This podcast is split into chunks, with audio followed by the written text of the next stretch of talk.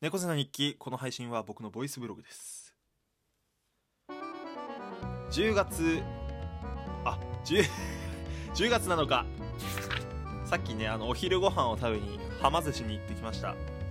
でそのなんていうのお寿司を作る場所に一番近いところに俺と社長通されたんだけどあの後ろの従業員さんの声すげえ聞こえてきて本当なんか気まずかった。なんかどうしようね。なんかサーモン続けて頼んだらさなんかまたサーモンかよとかって聞こえてきたらどうしようかなと思ってビクビクしながら今日はお寿司を食べました。10月7日。いやなんかあの岩井さん？ハライチの岩井さんの本を買ったんですよ。あのどうやら僕の日常生活は間違ってるってやつね。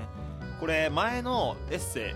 僕の人生に事件は起きないっていうエッセイもすごい面白かったんであのまた今回も買ったんですけどあの思い出したんだけどさあのミリオンベア君あのミリオンベア君にこれ貸したよね。前のやつ。あの1年半ぐらい経ってんのかな。あのー、そろそろ返して。10月7日いやあのぼちぼちですね。トークの日の準備をしてたんですけども。あのそのね何て言うんだろう。大丈夫かな。すごい。不安になってきて慌てて準備してます。あのいろいろねグッズデザインとかもやってもらってるんですけどもどうなるかすごい楽しみですね。10月7日。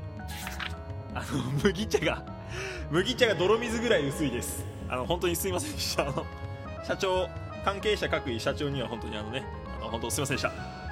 なんかね麦茶のパック変えなくても別に風味だけでいいんじゃねえかなって思っちゃうんだよね。うん貧乏症ね。はいちゃんとパック変えます。